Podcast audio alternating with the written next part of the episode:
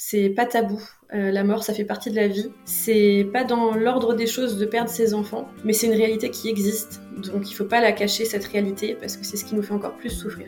Bienvenue chez Baby Safe, où chaque épisode explore les thèmes délicats entourant la parentalité extraordinaire. Dans cette nouvelle saison, nous brisons le silence autour d'un sujet encore tabou, le deuil parental. Les chiffres du CREDOC, le Centre de recherche pour l'étude et l'observation des conditions de vie, sont éloquents.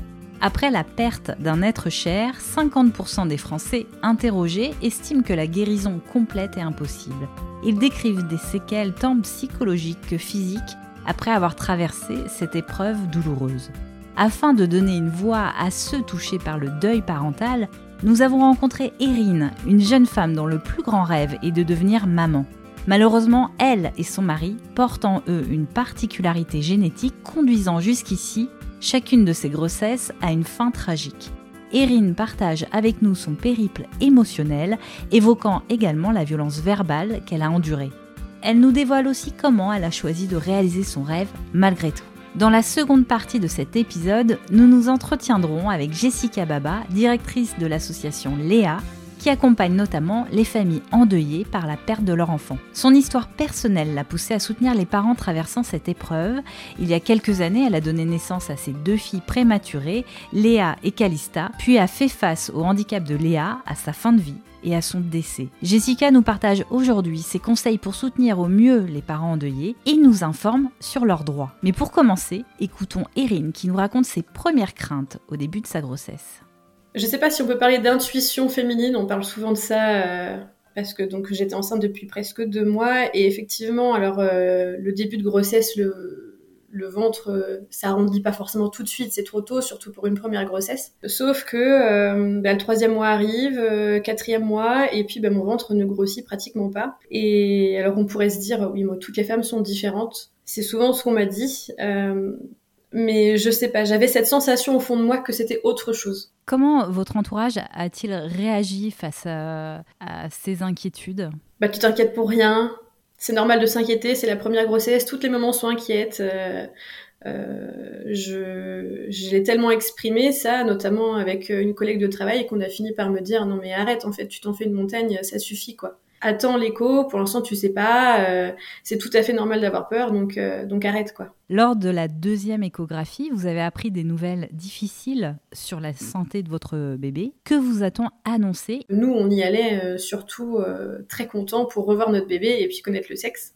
Euh, on n'avait vraiment pas conscience à ce moment-là. Euh, pourtant, j'avais fait toutes les émissions des maternelles, etc. Alors, je sais pas si l'information n'a pas voulu monter jusqu'à mon cerveau, mais euh, mais vraiment, on n'y allait que pour ça. Et à cette échographie, alors déjà, elle a été très très longue. Donc nous, on avait un grand écran devant nous, on voyait bien notre bébé, elle bougeait bien, mais la sage-femme était très très silencieuse et elle a fini par nous dire qu'il y avait un problème avec notre bébé puisque je n'avais presque pas de liquide amniotique et donc euh, que ça c'était pas normal, qu'elle voyait des anomalies au niveau des reins et euh, des anomalies au niveau du cerveau. Bah là, on a eu l'impression d'appuyer sur un bouton stop dans nos vies en fait. C'est indescriptible ce qui se passe à ce moment-là parce que euh, vu ce qu'elle nous annonce, on comprend que c'est très grave en fait et que probablement il n'y aura pas d'issue à cette grossesse quoi. Alors la décision de ne pas opter pour une interruption médicale de grossesse, une IMG, et de choisir des soins palliatifs a dû être extrêmement difficile, c'est ça a été votre choix. Comment le corps médical vous a accompagné lors de ce questionnement? Euh, Alors il faut savoir que on a été réorienté du coup vers un hôpital qui a fait des examens euh, complémentaires et plus poussés. Vu le tableau clinique, euh, on nous a effectivement dit que de toute façon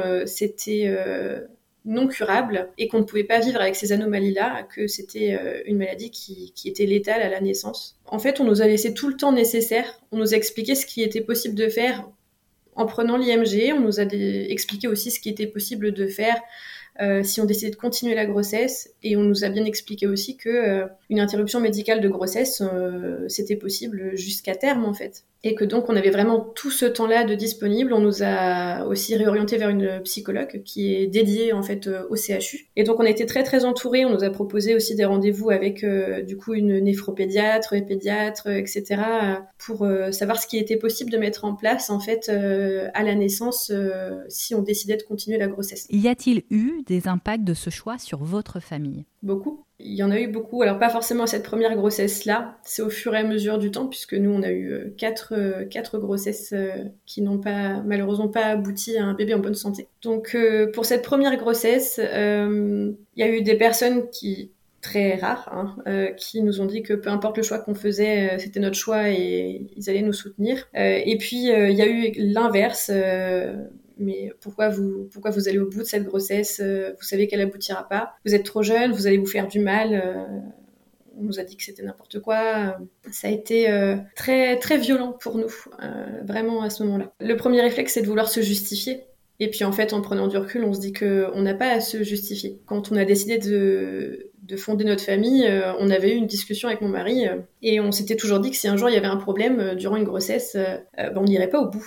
Mais quand on n'est pas confronté, ben c'est facile en fait de se dire euh, ce qu'on ferait. Sauf que quand on est face à la réalité, ben finalement c'est tout autre chose parce qu'il y a plein de plein d'éléments qu'on n'avait pas en compte. Et donc là, on a connaissance de tous ces éléments, de ce que ça implique. Une IMG, c'est pas anodin. Euh, ça implique aussi beaucoup de choses. Pour avoir vécu deux IMG par la suite, euh, j'ai pas de problème à dire que les IMG ont été plus destructrices pour moi psychologiquement que d'avoir mené mes deux premières grossesses à terme. Puis il y a un isolement peut-être un petit peu aussi parce que euh, on a envie de se protéger de ce genre de remarques. Alors vous l'avez dit tout à l'heure, ce premier deuil n'est malheureusement pas le seul que vous avez traversé. Envisagez-vous toujours d'être parent malgré ces épreuves répétées? Alors oui, on l'envisage toujours. Ça a été du coup une grande question euh, sur euh, ces derniers mois. On sait maintenant que euh, il y a plusieurs manières d'être parent et aujourd'hui aujourd'hui on est dans un parcours de PMA avec donneur de gamètes. Disons que ça nous a beaucoup questionné parce que quelque part le fait de ne pas être le père biologique pour mon mari ça re-questionne tout le concept de famille finalement qu'est-ce que c'est que la famille, qu'est-ce que sont les liens du sang, qu'est-ce que ça représente, est-ce que c'est si important que ça finalement? Donc, euh, donc il y a eu toute une réflexion qui a été très très longue. Comment pensez-vous que l'on peut mieux les soutenir, ces parents, dans cette épreuve encore taboue aujourd'hui? En arrêtant d'en faire un tabou, tout simplement. Et en fait, il faut demander demandez, euh, si vous avez des parents endeuillés euh, autour de vous, demandez-leur de quoi ils ont besoin. S'ils veulent qu'on prononce le, prénom de leur, euh, de leur bébé, s'ils ont besoin d'une attention particulière à Noël, le jour de l'anniversaire de ce bébé, vraiment le prendre en considération.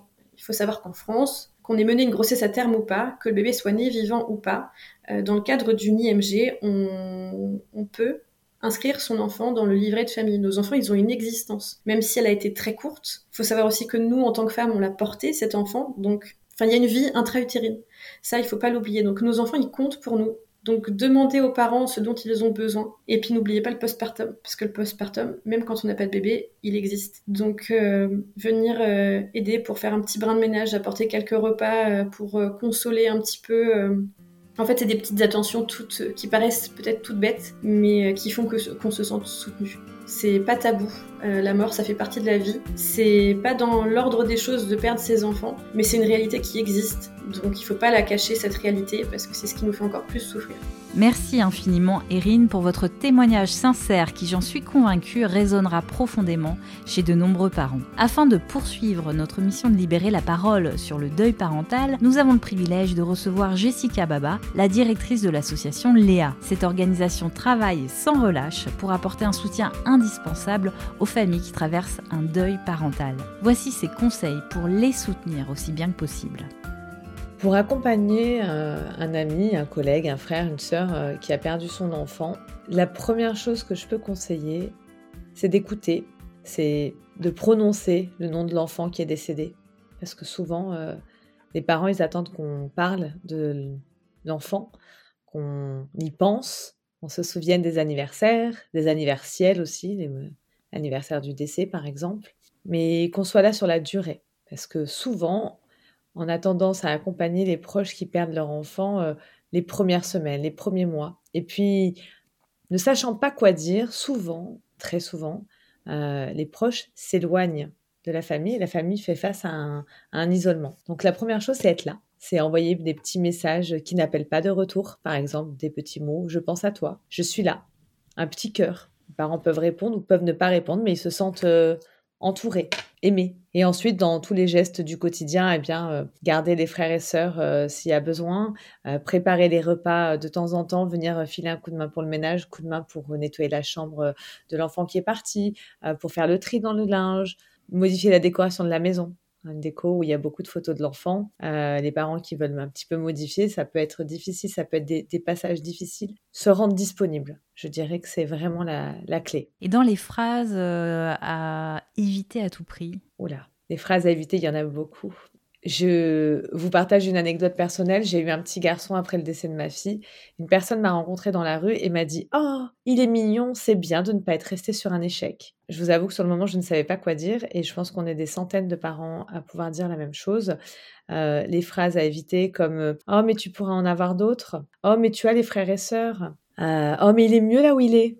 Il ne souffre plus. des phrases comme ça, on en a mis une page entière euh, dans notre livret d'œil, les phrases à éviter. Alors, vous proposez un accompagnement à la fois psychologique et administratif. Pouvez-vous expliquer pourquoi il est important de ne pas négliger cette dimension? Quelles sont les implications légales et les aides disponibles? Avant 2020, si vous perdiez votre enfant, vous n'aviez le droit qu'à 5 jours de congé exceptionnel et rien d'autre. On s'est battu avec l'association Léa et la Fédération Grandir sans cancer pour la création d'une loi deuil pour le parent. Cette loi deuil, elle donne droit à alors quasiment 25 jours maintenant, parce qu'on a un petit peu avancé depuis, euh, de congés exceptionnels pour deuil à la place des 5 jours. Donc ça fait presque 20 jours supplémentaires. Elle donne droit, comme le congé maternité, à un congé pour deuil qui dure 13 euh, semaines, qui est fractionnable, une allocation pour l'aide aux obsèques, le maintien de l'enfant sur euh, les prestations sociales, la protection contre le licenciement, voilà, tout ce volet administratif, il est vraiment très important. Il est tout neuf euh, et il ne faut pas le négliger. Et est-ce que certains parents ne pensent pas à, les actionner, ces aides? Énormément de parents. Quand euh, on perd son enfant, on perd son tout, on perd ses repères, on perd son monde, on perd sa notion du temps, sa notion de l'argent, on perd tout. Donc c'est très difficile euh, d'avoir ce moment où on revient à la lucidité et paf, on se dit ah mais j'ai peut-être des papiers à faire. Donc il y a toujours quelqu'un dans la famille qui est là pour dire euh, bon alors il faut faire le il faut aller à la mairie, il faut faire ça, il faut déclarer à la CPAM, il faut déclarer à la CAF. Faut... Eh bien à ce moment-là, euh, cette personne-là, ça serait bien qu'elle soit bien au courant qu'il y a une loi deuil qui existe et qu'il euh, y a plein d'autres démarches qu'on peut faire. Alors vous avez créé plusieurs ressources documentaires, dont le livret deuil parental. Pourriez-vous nous en dire plus sur ce livret et expliquer ce que les parents peuvent y trouver? Lorsque j'ai perdu ma fille, au bout de quelques mois, les gens de mon entourage ont fondu comme neige au soleil. Et à ce moment-là, je me suis posé la question de pourquoi est-ce que l'entourage disparaît? Pourquoi? Et je me suis euh, questionnée, j'ai questionné pas mal de gens autour de moi, et il se trouve que les personnes, comme je vous le disais au début, elles ne savent plus quoi dire. Et lorsqu'elles ne savent plus quoi dire, elles s'éloignent. Donc la première chose qu'on a voulu euh, installer dans ce livret, ce sont des témoignages de parents et de proches pour accompagner le parent, mais surtout pour que la famille et les proches aient des pistes et des clés pour accompagner les parents. La seconde chose, et pas des moindres, c'est l'accompagnement administratif. C'est le choix lorsqu'il y a un décès. Qu'est-ce que je dois choisir? Pourquoi je dois choisir une incinération? Qu'est-ce que ça implique l'incinération? Qu'est-ce que ça implique l'achat d'un caveau? Si je déménage, qu'est-ce qui se passe? Est-ce que je peux déménager la tombe de mon enfant? Quels sont mes droits? Est-ce que moi j'ai mis une tombe rose pour ma fille? Qui a créé beaucoup de polémiques. Mais est-ce que j'en avais le droit? Bon, bah, tout ça, vous pouvez le retrouver. Euh, bien sûr, hein, j'en avais le droit, je vous le confirme.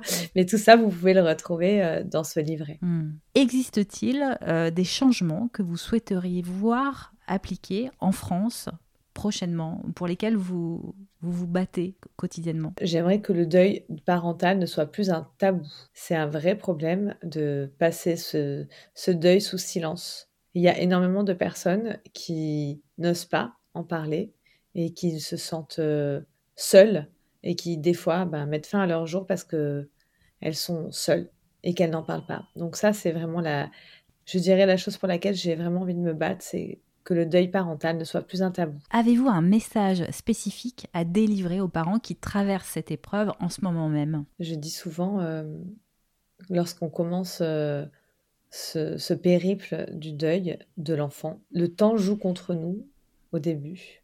On a l'impression, enfin c'est pas on a l'impression, c'est le temps passe et euh, la peine grandit, la difficulté grandit et on a du mal à faire face. Et puis un jour, il y a un déclic. Et ce déclic, il va faire que le temps, il va changer de camp et il va jouer dans votre camp. Et il va vous aider à avancer et à trouver un chemin. Et il existe un chemin pour tout le monde.